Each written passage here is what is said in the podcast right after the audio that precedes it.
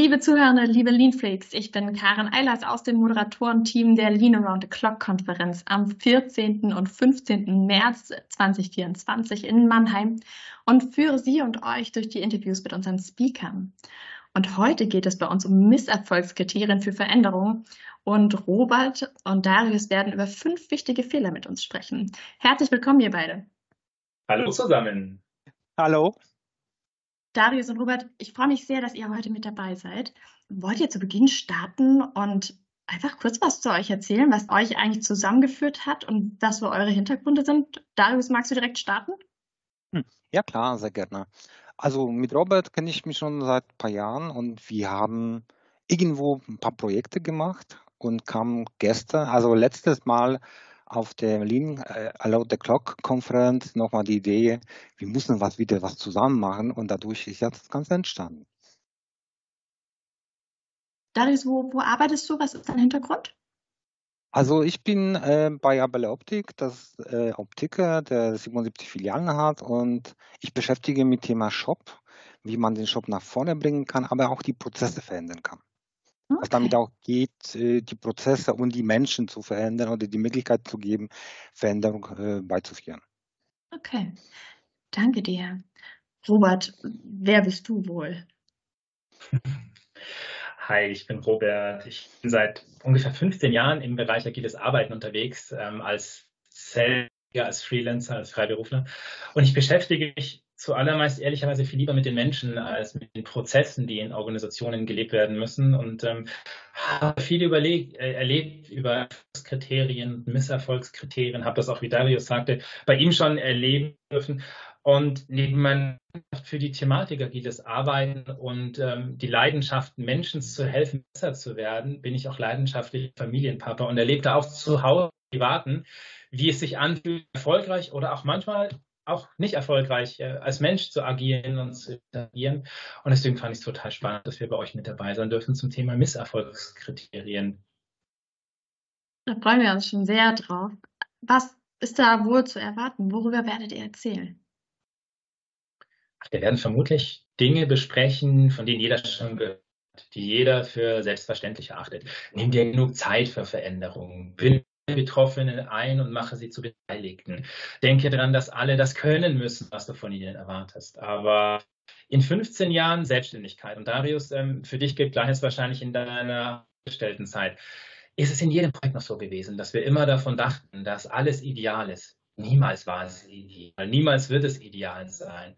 Und wir haben so ein bisschen versucht herauszuarbeiten, herauszufinden, was man wirklich tunlichst nicht tun sollte.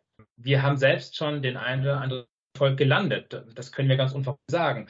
Aber man muss auch das Rad bei Misserfolgen nicht neu erfinden. Spannend wird es sein, mit den Teilnehmenden darüber zu reden, in den Austausch zu kommen und zu erfahren, inwiefern wir unsere Erfahrungen beim Publikum wieder dürfen oder umgekehrt. Und ja, in der Sache wird es wahrscheinlich um Dinge gehen, die sich mal erstmal ganz banal können. Darius, was denkst du?